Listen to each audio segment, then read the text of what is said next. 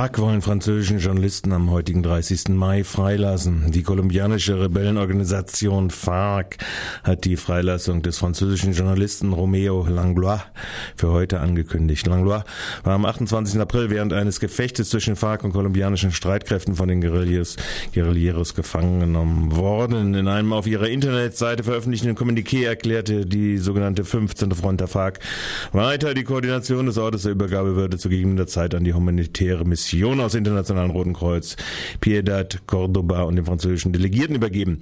In einem Interview mit dem lateinamerikanischen Fernsehsender Telesur drückte die Menschenrechtsaktivistin und Ex-Senatorin Piedad Cordoba am Sonntag ihre Zufriedenheit über die Mitteilung der Rebellen aus. Ihre Organisation Kolumbianerinnen und Kolumbianer für den Frieden sei dankbar für das Engagement und rasche Handeln sowohl der französischen Regierung als auch der FARC für die Freilassung von Langlois. Ebenfalls auf Telesur erklärte der Gefangene und beim Gefecht mit den Militärs verletzte Journalist Langlois, dass sich, äh, dass er sich um das Risiko wissend mit dem Militär zu einem Einsatz gegen die FARC vor einem Monat in die sogenannte rote Zone begeben habe. Obama segnet Killlist und die Ziele im geheimen Drohnenkrieg persönlich ab. Wie die New York Times berichtet, zeichnet der US-Präsident Obama persönlich die Namen und Fotos der individuellen Ziele, die im geheimen Drohnenkrieg getötet werden sollen, auf der Killlist ab. Nach der Times gibt Obama sein Okay zu jedem Zielangriff zur Tötung, sowohl im Jemen als auch in Somalia, wie auch in wesentlich komplexeren und risikoreicheren Angriffen in Pakistan.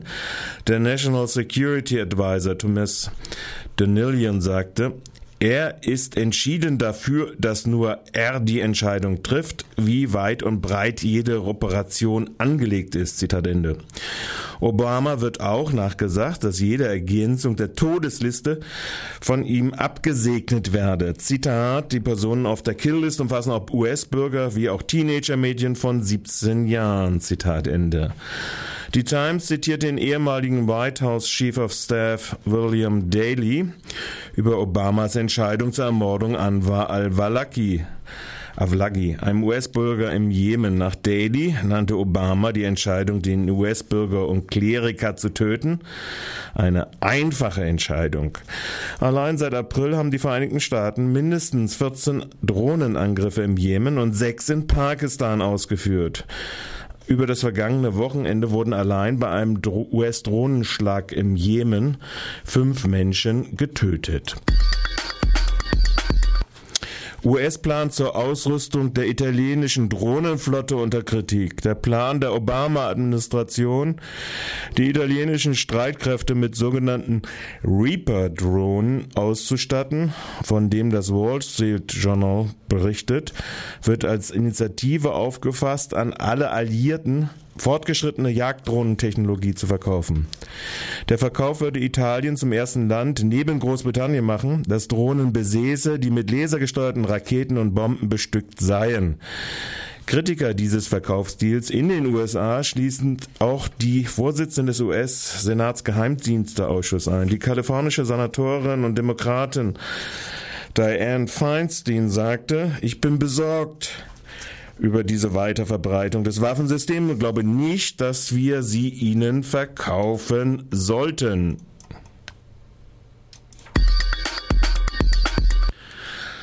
Afghanistan.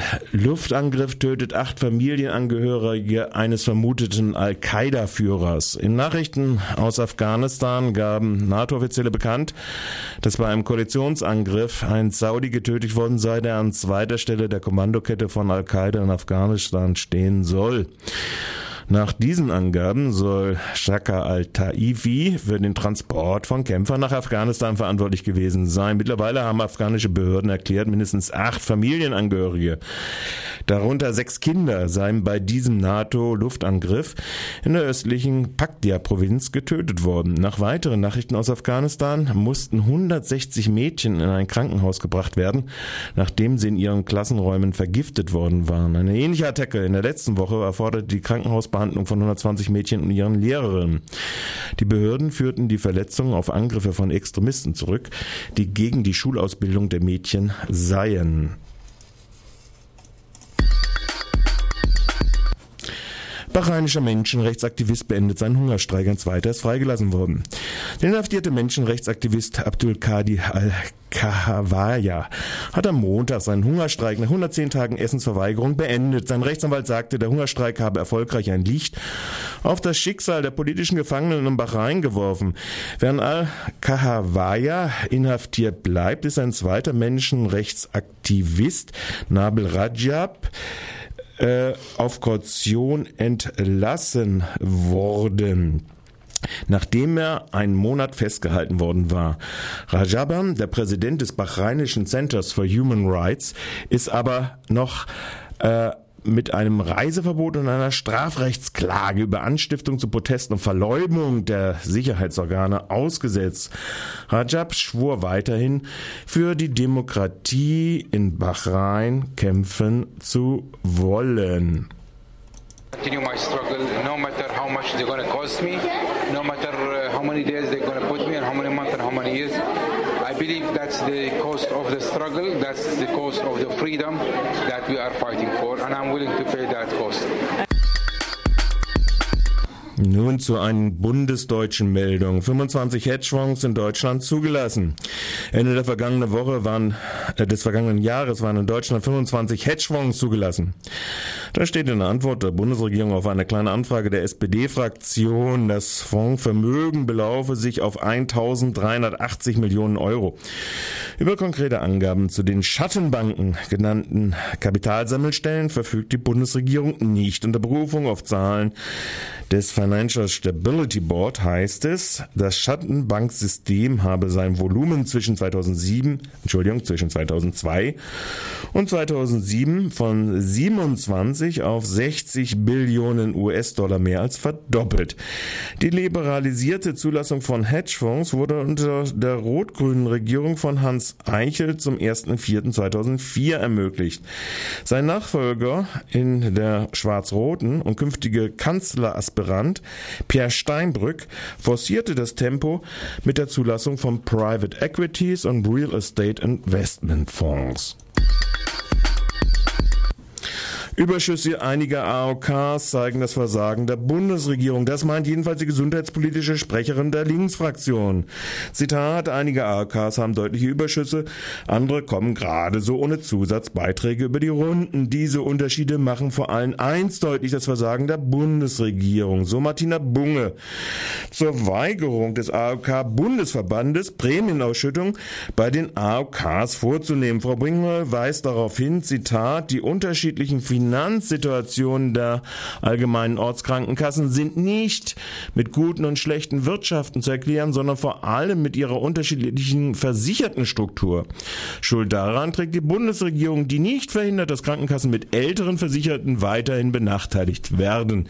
Die Bundesregierung blockiert schon lange die Behebung von Fehlern im Risikostrukturausgleich trotz entsprechender Forderungen im Gutachten des wissenschaftlichen Beirates. Real ist aber nur nur der Albtraum der älteren Versicherten. Die Pleite der CDBKK und das Drama der älteren Versicherten, die eine neue Versicherung suchen, verdeutlichen die Folgen eines fehlerhaften Risikoausgleiches. Zusatzbeiträge einerseits und große Überschüsse andererseits, ein Sinnbild, so wörtliches Zitat, dieser verfehlten Politik im Sinne, in der Sichtweise der gesundheitspolitischen Sprecherin der Linken. Last not least, Nazitäter Florian Stech will unter Fittiche des Innenministeriums kriechen. Nach Informationen, die Radio Dreigland vorliegen, will der schon wegen einer vergangenen Straftat als Nazi wegen gefährlicher Körperverletzung zu sieben Monaten auf Bewährung verurteilte Ortenauer Nazitäter Florian Stech, der am 1. Oktober 2011 in Regel einen Antifaschisten mit einem Auto lebensgefährlich verletzt hat, seine Karriere im Big Rex Programm des Innenministeriums fortsetzen. Angesichts einer drohenden Verurteilung wegen versuchten Totschlages, die Anklage liegt beim Landgericht Freiburg, will Florian Stech bei seinen künftigen Geldgebern im Landeskriminalamt dadurch eine Morgenmitgift Mitgift bereiten, dass er inter Interviewpersonen von Radio Dreieckland und Redakteuren des freien Senders der Region mit Strafanträgen wegen Verleumdung und angeblichen Verstößen gegen Urheberrechte zur Anzeige bringen. Zwischenzeitlich waren drei Staatsschutz-Kripo-Stellen in der Ortenau, in Emmendingen und Freiburg mit Ermittlungen zur Reinwaschung von Stech beschäftigt. Zusätzlich hat der Nazi Stech auch gegen die autonome Antifa eine Strafanzeige wegen Verleumdung eingereicht. Bemerkenswert an diesem Vorgang aber ist vor allem, dass der Freiburger Anti-Links-Politstaatsanwalt Dr. Ring tatsächlich Strafermittlungsverfahren eröffnet hat. Im Zuge der Ermittlungen versucht der Staatsanwalt Dr. Ring auch ein vermeintlich belastendes Material zu mutmaßlichen äh, zu einem Rechtsanwalt, der, neben, der die Nebenklage vertritt im Verfahren gegen den Nazi-Stech wegen dessen mutmaßlichen Tötungsversuche in Riegel zu kommen.